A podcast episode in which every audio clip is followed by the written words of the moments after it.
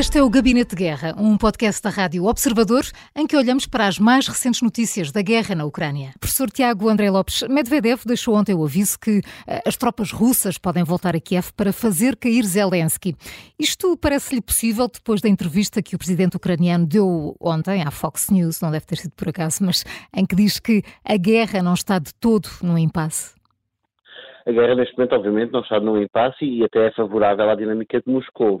Nós, aliás, já esta manhã, o Kiev Independente reportava que os próprios soldados ucranianos estão a dizer que a Rússia está a receber munições com maior regularidade e com mais facilidade do que a Ucrânia, por causa do impasse uhum. financeiro não só nos Estados Unidos, mas noutras geografias. Agora, o que me parece daquilo que Medvedev disse, nós temos que ter cuidado com Medvedev, pois. acima de tudo, porque Medvedev não é um decisor político neste momento. Medvedev não tem responsabilidade de, de decidir nada. Ele aconselha, uhum. participa no Conselho de Segurança, mas ele não é o decisor político e é, por vezes, eh, ou quase sempre a voz mais histriónica, mais exagerada do Kremlin, que normalmente deve ser eh, sempre uh, posta num filtro. O que me parece é que Medvedev quer pressionar os aliados da Ucrânia no Ocidente a aceitarem vir para a mesa negocial.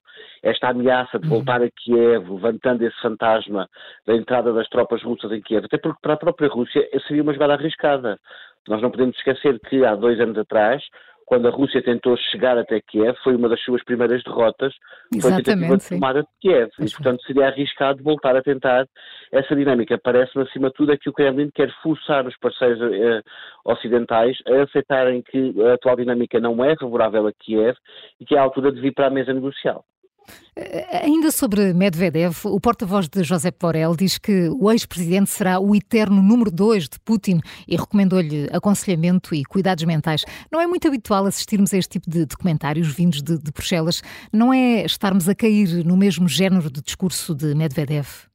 É exatamente isso. E, e, e, demonstra uma outra coisa, demonstra um desespero e uma incapacidade de ter soluções diplomáticas do lado europeu, uhum. demonstra que Borrell já percebeu que os aliados da União Europeia têm posicionamentos diferentes sobre a guerra e, portanto, não é fácil ter uma política conjunta e entramos num jogo que até é infantil e que uh, em nada é decoroso para a União Europeia de responder na mesma letra com Medvedev, com uma diferença, é que Borrell e os seus assessores fazem parte da linha de quem decide e, tal como eu disse ainda há pouco, Medvedev não faz parte dessa linha e, portanto, é um bocadinho como quando o assessor do, do, presidente Zelensky, por vezes, tem uma linha mais dura nas redes sociais do que Zelensky, porque ele não decide.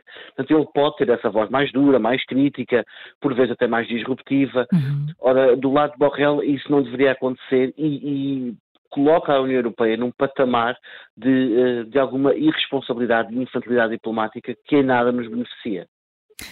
Entretanto, o ministro francês da Defesa disse ontem que a Rússia terá ameaçado abater aviões franceses que estavam em patrulha no Mar Negro, isto no mês passado. Uh, professor Tiago André Lopes, isto é o sinal de, de, que se tem vindo a falar e a alertar de que Putin já não está a travar uma guerra apenas contra a Ucrânia?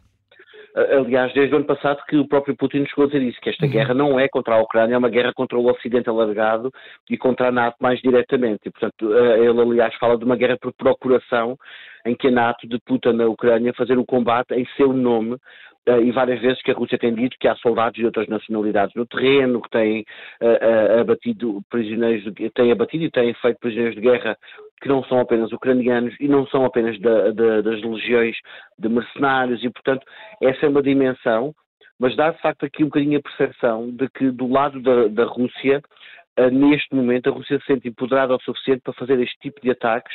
E é curioso que essas declarações do, do, do, da França não são depois vistas, por exemplo, como a resposta da China, que é um dos maiores uhum, aliados sim. diplomáticos da Rússia, e que se continua a manter em silêncio nesta questão, porque para a China a aposta diplomática que ela fez nesta fase parece estar a pagar dividendos.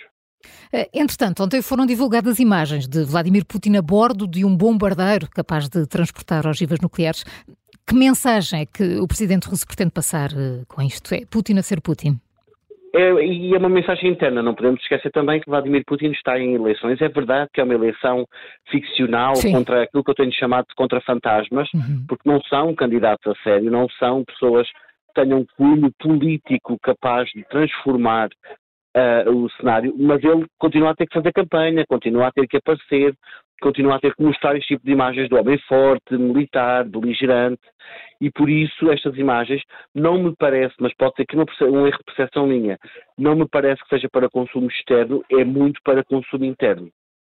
Uh, professor Tiago André Lopes, amanhã assinalam-se dois, meses, dois anos de guerra. Uh, que balanço pode fazer numa altura em que Kiev, e aliás, como falámos logo no início deste gabinete de guerra, uh, numa altura em que Kiev sente cada vez mais a falta de apoio militar? Esta guerra já teve, parece-me, três fases. Primeira fase, 2022, há uma fase em que a Ucrânia consegue dar a volta por via da sua resiliência ao desafio militar russo. 2023 é o ano da grande expectativa de que a Ucrânia vai reconquistar e recuperar território. E vimos um bocadinho disso quando a contraofensiva começou, mas também vimos alguma descoordenação dos aliados no envio, por exemplo, dos Leopard 2, que foram chegando a conta-gotas, no envio dos diferentes pacotes de ajuda, nos bloqueios, que a Ucrânia também tem sofrido, o bloqueio ainda ontem do Parlamento Alemão para o envio dos Tauros, o bloqueio em setembro do ano passado e em novembro do Parlamento Suíço para a reexportação dos Leopard 2 para a Ucrânia. Portanto, há essa dimensão e isso, obviamente, e, e este ano estamos a ver a, a, Rússia a recuperar a dinâmica militar a seu favor, a fazer cair várias cidades bastião. Uhum. Nós temos falado disso muito pouco em Portugal estamos demasiado focados nesta questão de Navalny, que me parece, e lamento a franqueza, mas parece-me que ela é residual neste momento. Uhum.